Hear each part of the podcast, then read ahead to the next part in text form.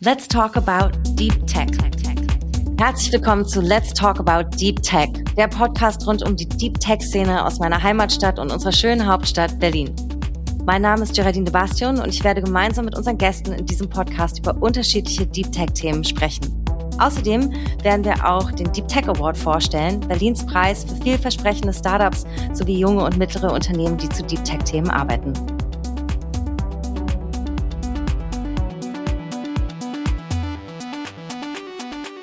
In der ersten Folge wird es heute um das Thema künstliche Intelligenz gehen. Das Thema KI muss man an sich natürlich nicht erklären. Den Stellwert, den es in unserer Gesellschaft heute hat und in Zukunft haben wird, das ist bei den meisten Leuten angekommen. Aber es ist natürlich ein sehr dynamischer Bereich, in dem sich viel entwickelt und gerade auch in Berlin viel entwickelt. Und deswegen möchten wir es zum Thema unserer ersten Podcast-Folge machen. Ich freue mich sehr über die beiden Gäste, die wir dafür heute hier haben und darf ganz herzlich begrüßen Fabian Westerheide, Geschäftsführer der AI for Humans Gesellschaft, Unternehmer und Investor und absoluter KI-Experte. Hallo Fabian. Ja, hallo in die Runde und äh, liebe Grüße auch an die Zuhörer. Als zweiten Gast darf ich ganz herzlich begrüßen Rasmus Rote, Gründer von Merantix, dem KI Venture Studio in Berlin und Gründer des neuen KI Campus, der eben gerade eröffnet wurde. Hallo Rasmus. Hallo Geraldine, danke für die Einladung. Ja, sehr schön, euch beide heute hier zu haben.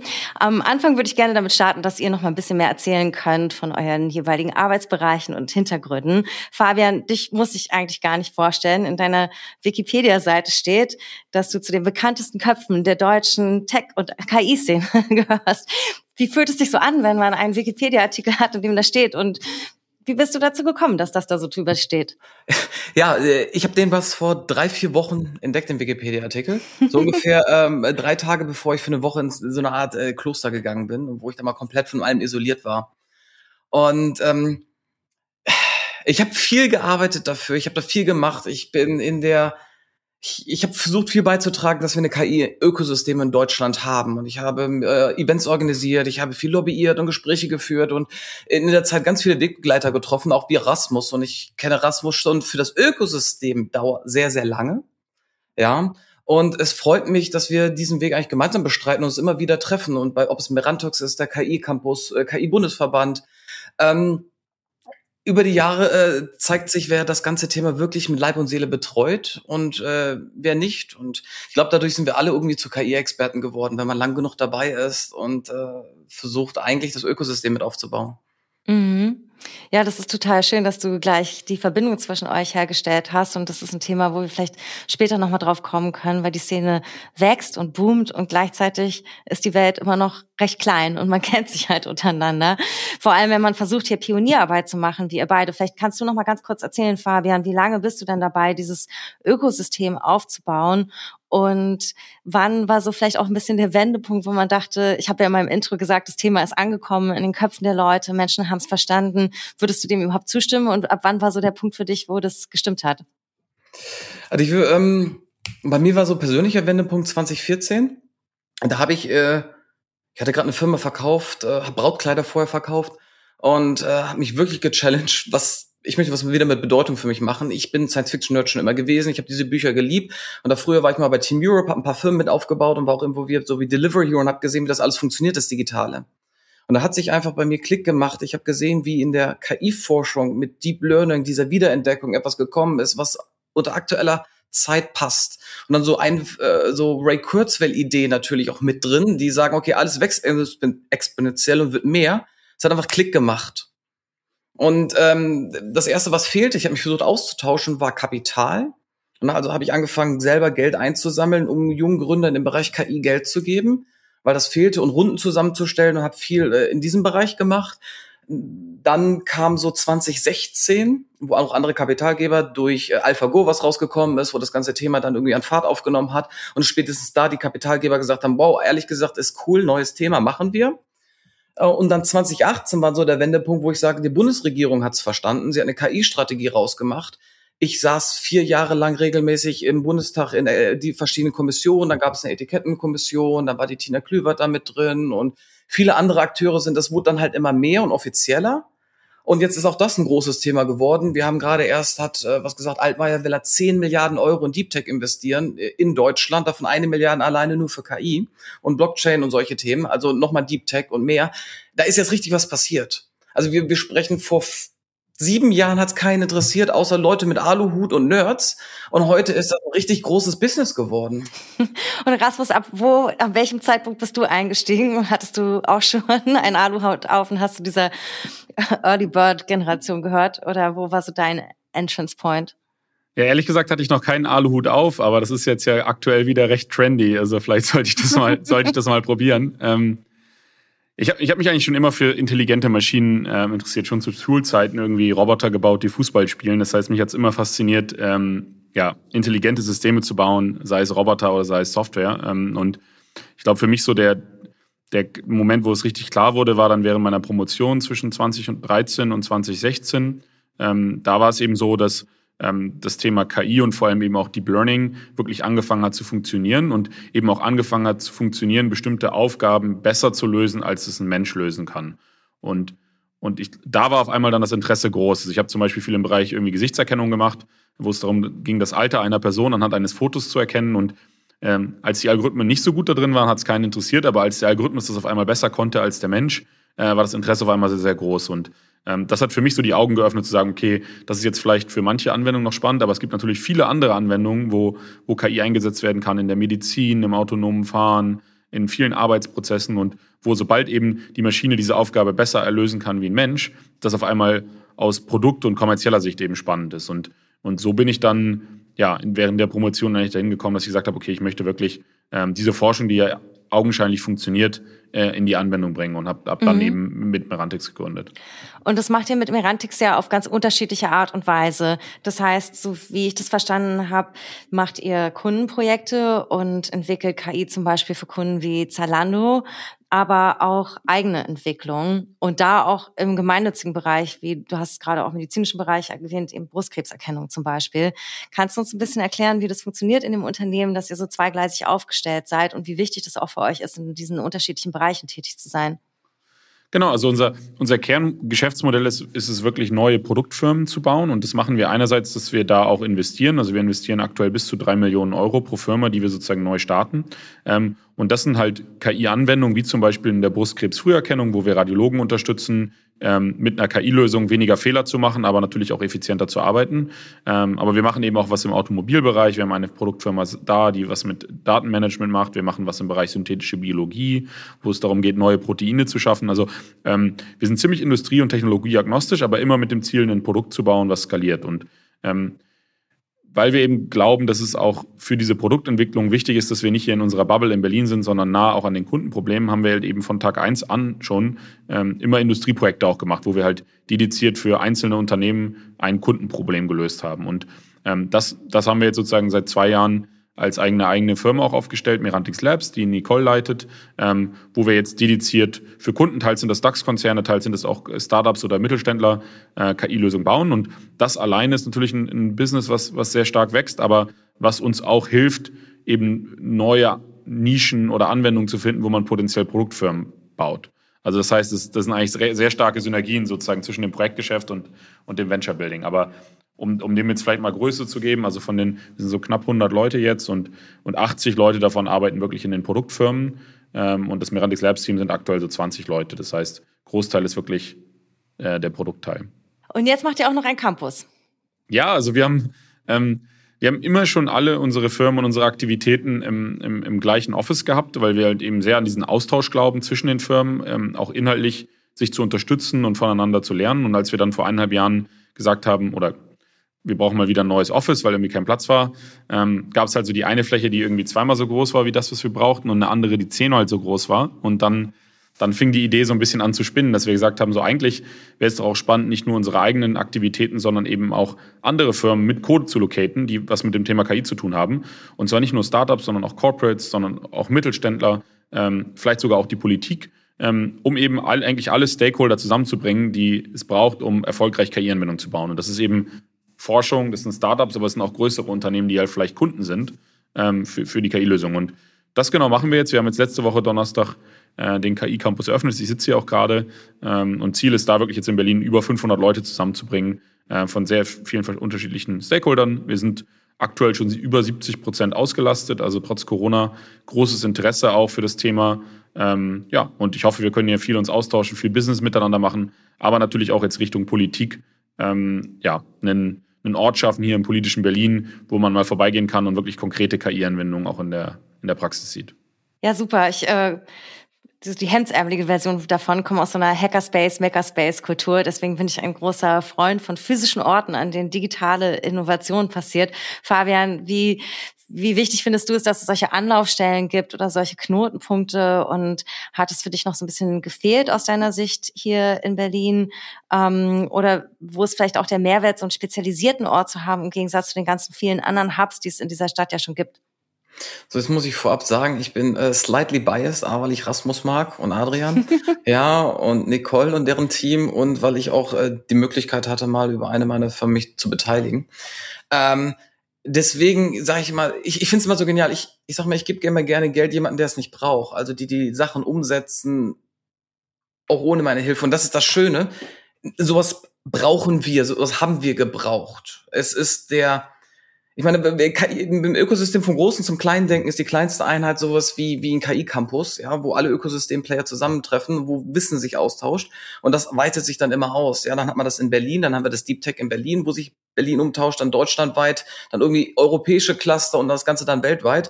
Und deswegen ist ja Silicon Valley so erfolgreich geworden, weil da einfach so wenig Raum, so viel Kapital und Know-how und Transfer und Wissen und etc. setzt. Und das müssen wir immer wieder erschaffen.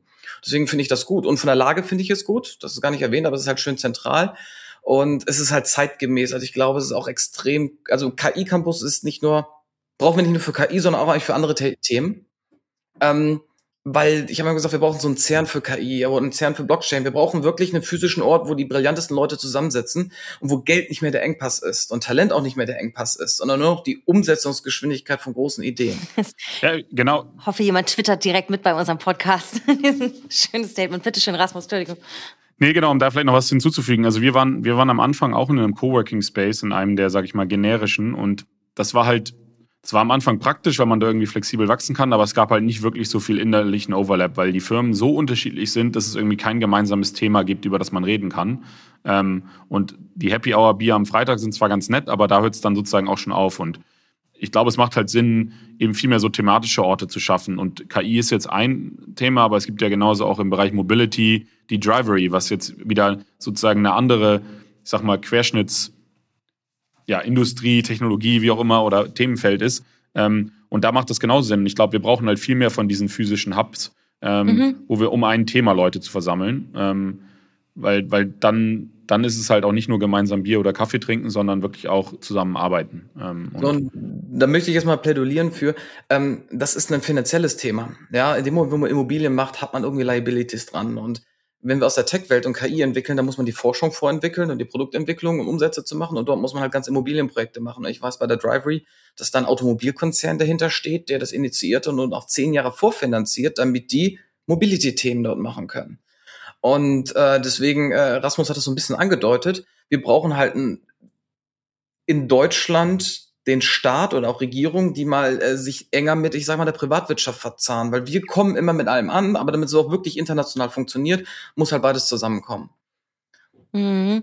Ja, das klang vorhin schon so ein bisschen an, auch im Bezug auf das, was du gesagt hast, ähm, wie man den Bund sozusagen vorbereiten musste für dieses Thema und die Investitionen, die ja dringend notwendig sind im Vergleich zu anderen Ländern, die ja noch mit anderen Nullen dahinter handhaben, die sozusagen Weltmarktführer sind, ja, einfach so ein kleiner Tropfen auf den Stein ist, der aber bitter notwendig ist. Ne? Vielleicht noch mal kurz bei Berlin geblieben. Wo seht ihr dann gerade so die ja, das, was die Stadt ausmacht und zu bieten hat. Das heißt, wir haben jetzt diesen KI-Campus, dank euch auch, dank dir, ähm, Rasmus, und unterschiedliche Communities, die ja zu dem Thema arbeiten. Auch die Investorenlandschaft hat sich entwickelt in den letzten Jahren, wie du schon gesagt hast, Fabian. Was sind so die Highlights am KI-Standort Berlin? Ich bin ehrlich, ähm, also das erste ist, was für Berlin spricht, ist unabhängig von KI, ist das Kapital. Inzwischen sitzen die meisten Fonds hier, den jüngeren Fonds, die, die dichter dran sind, die halt Digitalgeschäft gut verstehen, Das wird immer mehr. Wir haben diverse Firmen jetzt irgendwie auch einer, die aus dem DAX ist, ja, und MDAX und so etwas. Das, ist schön. Ja, also Berlin hat sich echt gut gemacht. Ich bin seit elf Jahren jetzt hier. Ja, ähm, die Stadt ist nach wie vor lebenswert und unter aktuellen Umständen da draußen ist außer auf dem Land ist überall einfach nervig und da ist Berlin nach wie vor eine liberale Stadt und die auch noch viel Platz gibt zum Wachsen und kreativ sein. Das heißt, es zieht auch nach wie vor die interessanten Leute an. Sie ist international, was übrigens fürs Rekrutieren ganz wichtig ist. Alle unsere Portfoliofirmen, die in Berlin sitzen, sagen, sie kriegen die Leute viel einfach nach Berlin als aufs Land oder auf andere Gemeinde, gerade internationale Talente. Ähm, günstig ist die Stadt zwar nicht immer, aber hat auch da noch viel Spielraum. Also ich, ist eine lebenswerte Stadt, aber es gibt auch andere lebenswerte Städte. Was Berlin noch hat, ist einfach den Vorsprung.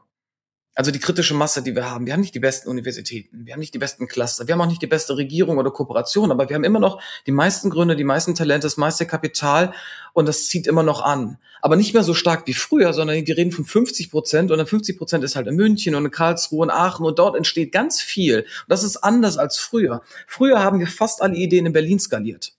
Ja, also die ganzen E-Commerce Themen und die ganzen Lead Generation Plattforms, das war ganz viel Berlin-Anteil. Heute ist dieser Anteil signifikant runtergegangen. Die Anzahl ist immer noch gut, aber es ist einfach viel mehr Ökosystem in Gesamtdeutschland und das ist auch ein großer Unterschied zu den USA. Wir haben ganz viel Wachstum auch außerhalb von Berlin. Berlin hat eine Führungsposition, aber ist nicht mehr die Führung was man ja auch positiv sehen kann, in dem Sinne, dass sich andere Standorte entwickeln, vielleicht auch entlang ihrer Wirtschaftsstrukturen, wie es ja auch sozusagen unsere IT-Vergangenheit ist, wo man sich ja auf Kritik von den USA einheimst, dass wir immer noch sozusagen entlang unserer äh, nicht digitalen Wirtschaft entwickeln. Aber es kann natürlich auch seine Vorteile haben. Rasmus, was macht für dich irgendwie so den Berliner KI-Standort aus? Ja, ich glaube, Fabian hat schon viele gute Punkte genannt. Ähm, ich glaube, wir haben halt in Berlin die ganzen sozusagen Stakeholder, die wir brauchen, um erfolgreiche KI-Anwendungen zu bauen, an einem Ort. Und das ist an vielen anderen Standorten nicht gegeben. Also wir haben Investoren, wir haben internationales Talent, was nach Berlin zieht und hier auch weiterhin gut mit Englisch klarkommt, was nicht unbedingt überall in Deutschland auf dem Land der Fall ist. Ähm, wir haben lo lokale Universitäten, die gute Sachen machen, die jetzt auch mit Bifold zum Beispiel ein neues, neues KI-Forschungshub hier aufbauen. Ähm, wir sind nah an der Politik, was auch für Richtung Regulator irgendwie wichtig ist. Ähm, und es gibt ja auch immer mehr Konzerne, sowohl also größere, aber eben auch Mittelständler, die halt hier Dependancen in Berlin aufmachen, also vielleicht nicht der Hauptquartier, aber die dann wiederum auch spannende Kunden sind für die KI-Unternehmen. Also ich glaube, wir haben eigentlich so diese ganzen Zutaten und, und können die deswegen hier auch besser vielleicht als an anderen Orten zusammenbringen. Ähm, aber es ist auch sehr dezentral in der Stadt, vielleicht auch so ein bisschen durch die Historie in der Stadt. Es ist so, dass es ja schon sich über sehr viele Stand, äh, Stadtteile verteilt und ähm, deswegen, ja, ähm, ich glaube, man noch auch innerhalb Berlin so ein bisschen mehr Clusterbildung braucht. Deswegen auch, das ist ja auch einer der Gründe, dass wir den KI-Campus gemacht haben, weil es gibt genug, also wir haben auch im Prozess, als wir den jetzt sozusagen mit, mit Mietern gefüllt haben, äh, noch so viele KI-Startups gefunden, die wir, von denen wir vorher noch nie gehört hatten, die halt irgendwo hier in Berlin saßen, einfach weil auch innerhalb von Berlin, obwohl ich jetzt auch seit fast fünf Jahren hier lebe, ähm, das alles dann doch noch nicht so gut connected ist, wie es vielleicht sein sollte. Ähm, ich bin, ähm, ich möchte ja auch gerne äh, Kontra bieten, weil ich ja, sagen wir es mal, zu 90 Prozent oder 80 Prozent glücklich hier bin und 20 Prozent geht halt ein bisschen besser. ja, also es ist immer ein bisschen was besser. Und ich durfte letztes Jahr beim Deep Tech Award in der Jury sein für KI und habe da die Rede gehalten, ähm, ist Berlin wirklich Deep Tech? Und wenn ich da Herz aufs Hand lege, sage ich nicht genug. Ja, also wirklich coole Sachen kommen gar lange nicht aus Berlin, weil die einfach so fragmentiert. Aber wir reden von coolen Sachen. Skalierung, Wachstum das, was Merantex macht, vollkommen Freund von Berlin. Also das macht total Sinn. Ähm, was mir aber noch fehlt, ist A, uns fehlt hier der Kundenzugang und wir haben Merantex ist mal ausgenommen, ich gucke mir auch andere KI-Firmen an, noch zu wenig KI-Firmen, die einfach wirklich unsere Maschinenbauprobleme lösen, die in der Chemie drin sind, die im Druckguss drin sind. Ähm, das ist wirklich das Herz unserer Wirtschaft, weil die sitzen nun mal in Herzogenaurach, die sitzen nun mal in Hasewinkel, die sitzen in Paderborn, ja, ähm, Osnabrück, da, und da kommt die kritische Masse nicht zusammen.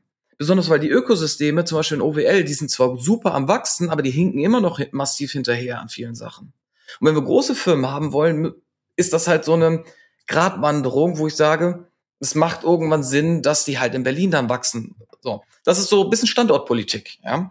Ähm, dann sage ich mal so Idee da draußen, Berlin könnte mal ein bisschen freizügiger mit Daten sein, weil wir haben kein Geld. Berlin ist einfach arm im Verhältnis zu anderen. Ja, bitte, sag. Nein, ich bin so froh, dass du das Datenstichwort erwähnt hast, denn äh, dazu brennt es mir so ein bisschen unter den Nägeln, was auch das Thema Ökosystementwicklung angeht. Ähm, aber damit könnte ich jetzt unseren ganzen Podcast hijacken und ich wollte dich auch gar nicht unterbrechen, ähm, weil ich mich selber mit der Datenpolitik dieser Stadt auch ein bisschen beschäftigen darf und denke auch, dass wir so ein bisschen wegweisender sein könnten, was das angeht, um eben auch mal ein paar Zeichen zu setzen. Aber sowohl was Open Data in gemeinnützigen Bereichen angeht, Brustkrebsforschung war ein super Stichwort dafür vorhin, aber eben auch überhaupt ja wieder dieses Schnittstellenbewusstsein zwischen Politik und Wirtschaft. Was kann hier noch alles passieren? Aber jetzt wollte ich nicht dich unterbrechen, Fabian, und dir deine Antwort vorwegnehmen. Überhaupt nicht, weil, weil das ist ein riesiges Fass. Also erster Gedanke, Thema Daten, ja. Also Berlin könnte vorangehen mit der Freigabe von Daten, die nicht personengebunden sind, aber gemeinnützig sind, ja, einfach die einfach mal ich hätte so eine Explosion an kreativen machen. Je mehr wir freigeben, desto mehr kann daraus entstehen. Ähm, dann bin ich auf großer Freund von Stipendien. Ja, wenn Berlin nicht reich ist, dann kann, muss Berlin ja nicht 110 Millionen pro Firma einloggen oder eine Million pro Firma. Aber mal so das Kreativökosystem machen. Notfalls das Rasmus und ein paar andere sitzen halt in Giro und gucken sich einfach an. Aber weißt du, die Weiterentwicklung des Deep Tech Awards. Ich finde, die Deep Tech Award ist ein gutes Format. Ich finde es gut, dass wir ihn haben. Ja, ich habe entdecke jedes Mal neue Firmen dadurch und ich finde das echt gut als als Signal und gerne noch mehr davon. Besonders weil ich weiß, dass die EU gerade so so so viel macht, ja. Und ich weiß auch, dass Rasmus und ich, wir haben da ganz oft schon drüber gesprochen mit dem DFKI, wie man eine Fördermittel kommt. Und ich sage es ehrlich, das zu kriegen ist, ich habe es eine Kunst, die ich bis heute nicht gelöst habe. Ja, vielleicht denkt man zu unternehmerisch manchmal und zu wenig bürokratisch. Und da ist, wie gesagt, die Schnittstelle, die ist dysfunktional. Also diese Brücke zwischen Realwirtschaft und Innovation und Staat, der Wille ist da, aber es klappt nicht gut genug. Aber ich, ich, ich glaube, der Staat muss das unterstützen, aber ich glaube, der Staat sollte das auch nicht orchestrieren. Also ich bin schon, ich bin so, schon für eine engere Verzahnung sozusagen auch von, von Staat und Privatwirtschaft in der, in der Hinsicht, dass der Staat da eingreift und fördert, aber orchestrieren muss es halt dann doch jemand aus dem Ökosystem.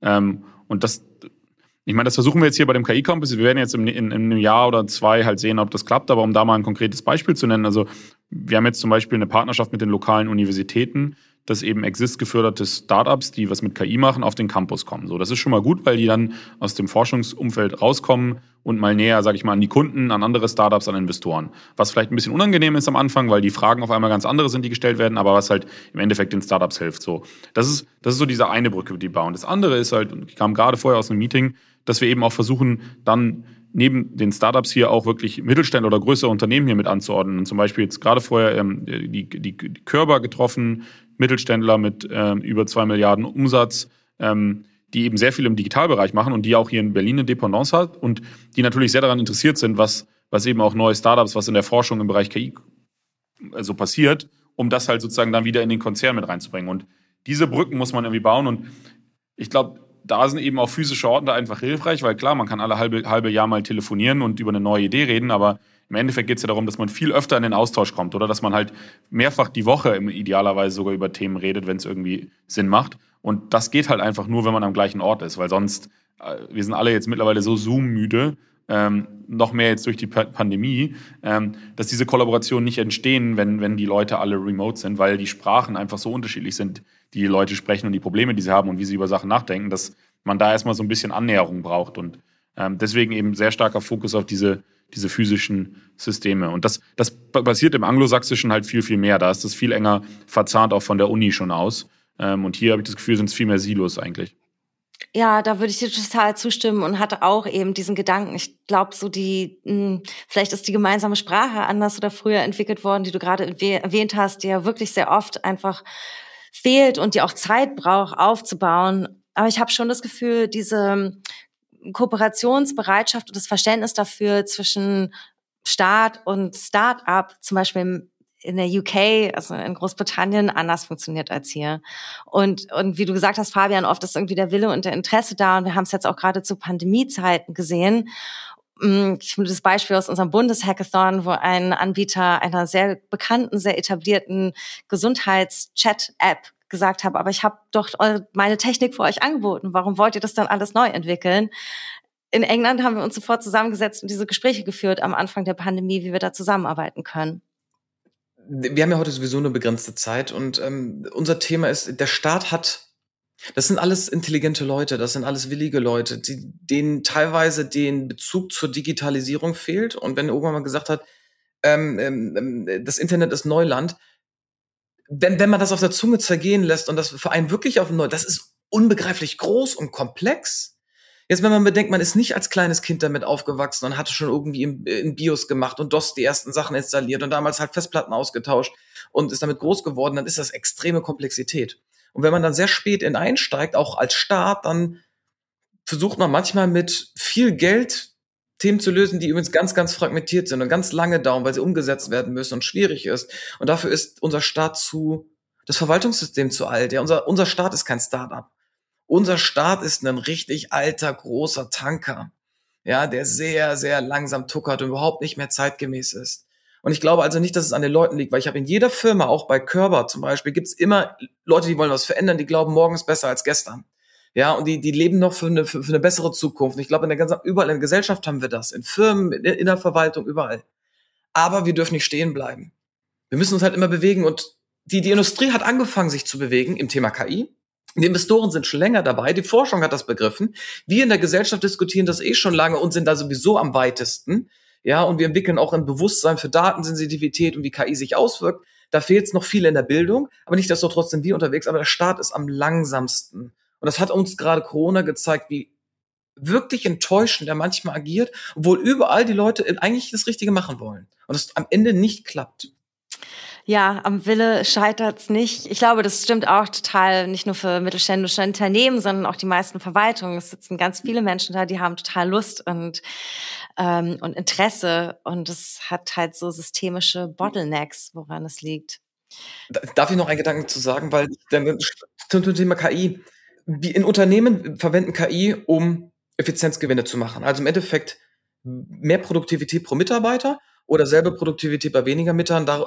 Am Ende werden sie eingesetzt, um Arbeit zu erleichtern, abzunehmen oder sie besser zu machen. Und wir sind überhaupt nicht traurig drum, weil die Maschinen haben das schon immer gemacht. Ja, keiner möchte mehr früher so Standssachen machen oder am Fließband äh, unter hohen Gefahren arbeiten etc. Wir sind super dankbar für die Maschine. Das heißt, langfristig haben wir alle davon profitiert, wenn die Wohlstandsverteilung und der Wandel in der, Poli äh, in der Bildung immer geklappt hat. Da das immer schneller geht, lägen wir massiv hinterher. Also kurzum, wir schaffen es nicht, alle mitzubringen und zu holen. Und ähm, der Staat hat einfach gemerkt, er ist zu langsam. Das heißt, der Staat hat ein massives Prozessproblem. Und ich sage immer so schön, Leute, lass uns Themen machen, aber mit mehr Budget nicht mehr Leute einstellen, sondern mit mehr Budget mehr Output für die Gesellschaft generieren. Und wenn, wenn der Staat anfängt, in Prozessen zu denken und sagen, okay, ich will eigentlich alles so mit einem Klick für alle so einfach wie möglich zu machen. Und dann gehe ich das Risiko ein, ich habe irgendwo mal zwei Millionen weniger Leute. Dann helfe ich diesen zwei Millionen Prozess, sich weiterzuentwickeln. Und wir müssten, könnten mit solchen kleinen Sachen oder großen Sachen anfangen. Hm, ja, mehr Mehrwert für Bürger und Bürgerinnen generieren ist, glaube ich, auch ein ganz wichtiger Stichpunkt insgesamt. Vielleicht noch mal ganz kurzer Schlenk zurück wo wir vorhin waren in Bezug auf Standortvorteile. Und zwar, weil du ja auch schon den Deep Tech Award erwähnt hast vorhin, Fabian, und ich mich so ein bisschen gefragt habe, es wird ja oft proklamiert, dass wir ähm, in Europa sozusagen nochmal so einen dritten besonderen Weg gehen sollen und vor allem in Bezug auf KI einen verantwortungsvollen demokratischen Weg gehen sollen.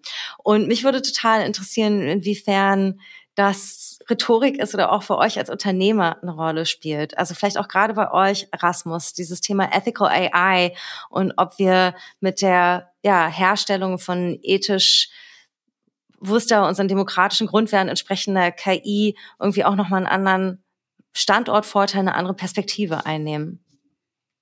Ja, ich glaube, wir, wir nehmen da eine sehr, eine sehr wichtige Perspektive ein, die ja dann auch, wie man bei, bei, bei DSGVO gesehen hat, dann aus Europa sozusagen in die USA und darüber hinaus kopiert wird, weil man gesagt hat, okay, das, was die Europäer da entwickelt haben, macht Sinn. Ähm, das, das wollen wir bei uns auch umsetzen. Also ich glaube, generell, wenn es darum geht, ähm, ja, das Thema Datenschutz sauber anzugehen, Ethical AI, mit dem Thema Bias umzugehen, glaube ich, sind wir in Europa führend und ähm, werden das auch bleiben und werden da auch weiterhin, glaube ich, Thought Leader sein die nächsten Jahre.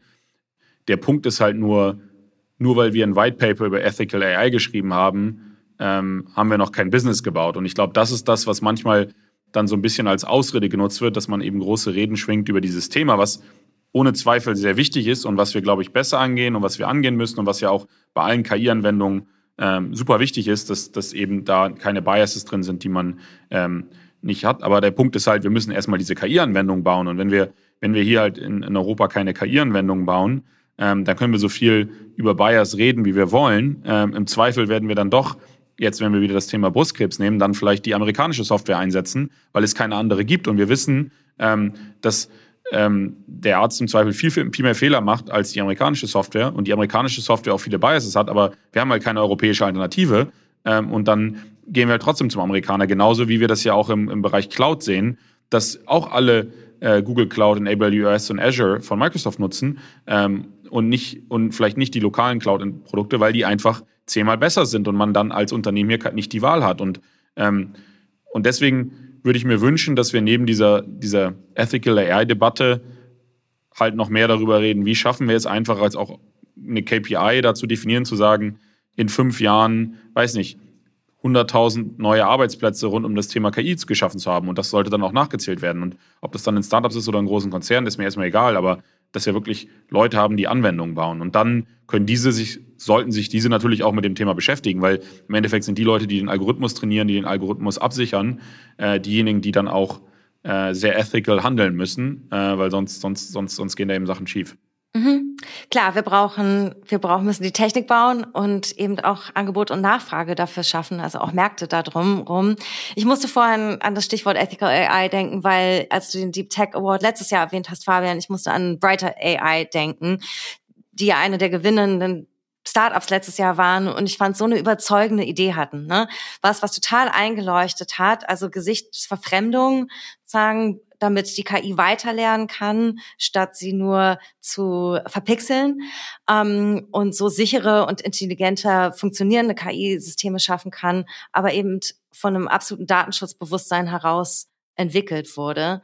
Und ähm, vielleicht kannst du ja noch mal so ein bisschen sagen, erstmal aus deiner Investorensicht, findest du, wir sollten speziell Unternehmen, die auch diese Perspektive haben und dieses Ethical AI mitverfolgen, fördern? Und Worauf hoffst du vielleicht auch für die Einreichung für dieses Jahr beim Deep Tech Award?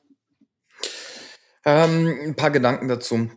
Also wir sprechen hier über Angst, Kontrolle und Vertrauen. Also nur reine Investorensicht nehme ich jetzt mal außen vor, weil Investoren klassisch nur rational denken und da geht es im Endeffekt an Rendite. Also man verspricht seinen Investoren nicht, dass ich ethisch bin, es sei denn, es ist ein ethischer Fonds. Nichtsdestotrotz sind wir in einer Zeit, wo ich es einfach, alles ist digital und sustainable. Also wir, wir sind, wollen ja nachhaltig sein, wir wollen ja ethisch korrekt sein. Ähm, da kann KI ein wunderbares Tool sein, um diese Gesellschaft zu formen, aber wir müssen immer bedenken, in China wird das auch genutzt und da wird auch eine Gesellschaft geformt mit KI nach chinesischen Werten, mit denen wir nicht klarkommen, aber die Chinesen klarkommen. Ähm, das wird uns auch passieren. Deswegen ist es ganz wichtig, dass wir uns damit auseinandersetzen, aber nicht als Kernaufgabe. Also Rasmus hat vollkommen recht. Wir brauchen ein bisschen erst ich habe 2016 oder 17 im, im, im, im digitalen Ausschuss vom Bundestag gesagt, wir müssen erst fördern, bevor wir regulieren, also erst aufbauen und dann drüber stulpen. Das heißt, wir müssen weniger Angst haben davon, dass irgendwas passiert. Ja, dann passieren halt Fehler. Ähm, Datenschutzthemen, ja, dann passieren halt KI-Themen und dann passiert auch im Automotive Unfälle, aber wir müssen daraus lernen und dann brauchen wir halt Sicherheitsmechanismen. Ja, und dann Art von Kontrolle, aber wir müssen erstmal das Vertrauen schenken. Und im Moment ist die Gesetzgebung so ein bisschen, die wollen so alles regulieren, so einheitlich, anstatt zu sagen, hey, wir haben schon jede Menge Gesetze, wir haben die. Ich meine, wir dürfen heute nicht ähm, irgendwie Geschlechter bei der Einstellung diskriminieren. Und das ist in der KI einzuprogrammieren übrigens viel einfacher. Und ich verspreche, die KI macht das dann objektiv. Und das ist ja das Schöne. Ich finde, dass wenn wir KI verwenden, wo es nur um Gesetzesinterpretation geht, also um Objektivität und rationales Handeln, ist die KI unschlagbar gut. Wenn es um die menschliche Komponente geht, dann ist aus meiner Sicht so etwas, das nennt man im Gericht eine Revision. Also wenn die KI einen Bagatellverfahren schnell abhandelt und ich bin dagegen, weil ich sage, ich wurde ungerecht beurteilt, kann ich immer noch einen menschlichen Weg einschlagen. Und ich würde sagen, wir müssen KI deswegen auch im Staat viel mehr verwenden und sage, die Nachfrage fehlt übrigens. In den USA und in den äh, in China ist natürlich der Staat einer der Haupttreiber von KI-Investitionen, weil die entweder militärisch oder von staatlichen Behörden reingehen. Und ich habe die Erfahrung gemacht, chinesische Startups haben so im Schnitt bis zu den ersten 70 Mitarbeitern nur Staatsaufträge gehabt. Von Museen, von Behörden, von Unternehmen etc. Und wenn ich mal im Portfolio gucke oder auch bei Merantix gucke und wir gucken beim KI-Campus, dann würde ich sagen, ist das unter zehn Prozent wahrscheinlich, wo der Staat hier involviert ist. Und dafür, dass wir so zentralistisch sind und nicht so reich sind wie die Amerikaner vom Kapitalmarkt, ist das noch ein bisschen mau. Das waren sehr viele gute Gedanken dazu. Kannst du vielleicht noch anschließen, was das für dich eben auch in Bezug auf so einen Award wie den Deep Tech Award oder für die Stadt Berlin und die Fördermittel, die die Stadt Berlin so zur Verfügung hat, heißen würde? Wie gesagt, ich finde es gut. Ja, ich war in der Jury, ich habe äh, mitgekriegt, dass Brighter AI in der Kategorie dann gewonnen hat. Ja, so, und jetzt ist das Real Life da. Mein, mein kleiner Welp ist oh. gerade gekommen. Der platzt mir hier gerade in die Aufnahme und springt mir gerade aufs Mikrofon. Oh. Schade, dass wir, ich sage jetzt mal, nur einen Podcast haben und die Menschheit jetzt nicht sehen kann, was du für einen süßen Hund bei dir hast. Entschuldige, Fabian, du wolltest gerade sagen. Nein, gerne. Wir sind ja alle Menschen. Das vergessen wir ja auch manchmal in der, in der ganzen Diskussion. Ich meine, wir diskutieren über große Themen und ähm, wo wir auch nur ganz kleine Rädchen machen. Und dieses Gespräch führt ja dazu, dass sich vielleicht 10, 20, 100.000 Leute das irgendwann anhören. Ja, und dass das bei ihnen was bewirkt und sich dann melden oder selber was machen, dass sie sich ermutigt fühlen und sagen, ich mach was oder uns kontaktieren, weil sie mit mhm. uns was machen wollen. Ich meine, dafür führen wir dieses Gespräch und wir können hier stundenlang reden. Rasmus und ich, wir können ewig reden und mit dir ist das, macht das super Spaß. ähm, und deswegen, guter Letzt, Deep Tech Award, der findet ja demnächst jetzt wieder statt. Ähm, bitte bewerbt euch noch, wenn ihr eine Idee habt oder ein Startup habt, ihr könnt nominieren. Dann kann die Jury sich das Ganze angucken.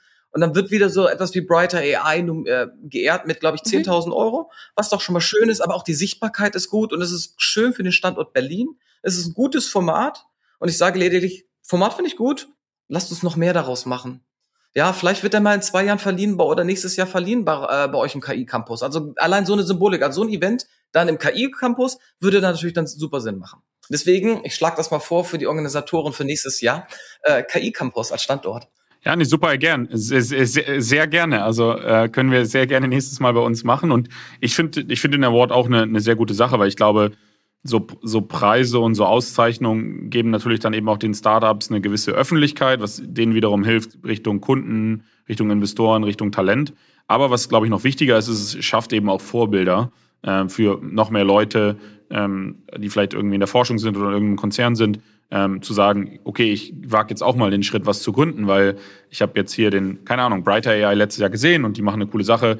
Ich, ich will jetzt auch was gründen. Und dafür brauchen wir halt viel mehr Vorbilder auch in dem ganzen Deep Tech-Umfeld. Wir haben, wir haben genug im, oder was heißt genug, aber wir haben jetzt ja mittlerweile echt einige sehr große Unternehmen, so im ganzen B2C, E-Commerce, Internet, auch sehr erfolgreiche Unternehmen, aber gerade im, im Bereich Deep Tech ähm, gibt es nicht so viele. Ich glaube zum Beispiel, wir haben es jetzt auch im Bereich Biotech gesehen, ähm, mit, ähm, mit, mit BioNTech. Ähm, sowas führt natürlich dazu, dass es, dass es, glaube ich, jetzt nochmal einen ganzen Biotech-Hype geben wird in den nächsten Jahren, weil es einfach auf einmal Vorbilder gibt, weil Leute verstanden haben, okay, es ist möglich, es ist zwar ein, ist ein sehr schwieriges Problem, aber es kann halt eben einen sehr positive Impact auf, auf die Menschheit haben und ähm, auch ökonomisch sehr interessant sein. Und ähm, ich denke, da werden wir jetzt viele neue Biotech-Ausgründungen sehen in den nächsten Jahren. Und ähm, genau das Gleiche müssen wir halt eben auch in KI und in anderen ähm, Schlüsseltechnologien schaffen. Und dafür, dafür helfen so Awards sehr.